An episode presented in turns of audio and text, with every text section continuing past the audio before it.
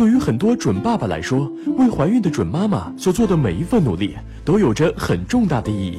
你们共同创造的不仅仅是一个孩子，而是一个新家。还等什么？赶紧行动起来吧！身为一名合格的准爸爸，在准妈妈临产的时候，可不要激动的什么都忘了。别慌，抱紧我。只有自己先放松，才能给予即将临产的准妈妈最大的安慰和支持。准妈妈的水杯、睡衣、拖鞋、哺乳内衣、毛巾等私人物品，以及新生儿用品都要提前准备好，别偷懒哦。这些东西绝对会用到的，提前准备妥当，才不至于临时手忙脚乱。将这些物品统统装入大旅行袋里，并将旅行袋放置在准妈妈和家人都知道的地方。当准妈妈出现了阴道流血或逐渐加剧的阵发性腹痛时，就要尽早带准妈妈去医院检查。要是发现准妈妈出现了阴道流水，像小便一样哗哗的流，就要先扶准妈妈躺下，然后赶紧打电话叫救护车送往医院。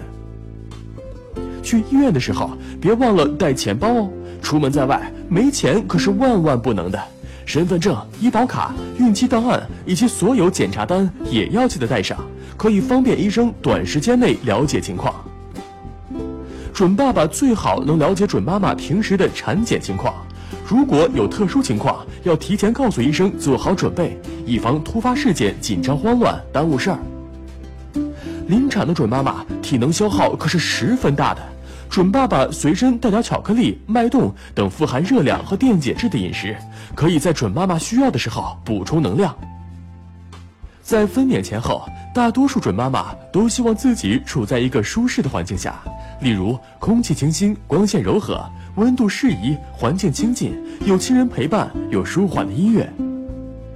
熟悉的环境能让准妈妈感觉舒服、放松，所以帮准妈妈熟悉环境的重任也就落在准爸爸身上了。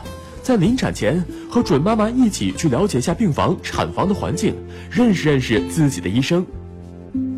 当准妈妈阵痛时，准爸爸可以帮助准妈妈按摩腰部，并记录腹痛的持续时间和间隔。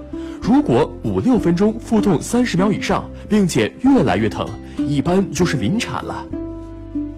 这时候，准爸爸应该在一旁安慰准妈妈，给她信心，并提醒做深呼吸，这样有利于分散注意力，还能放松紧张情绪，缓解产痛的。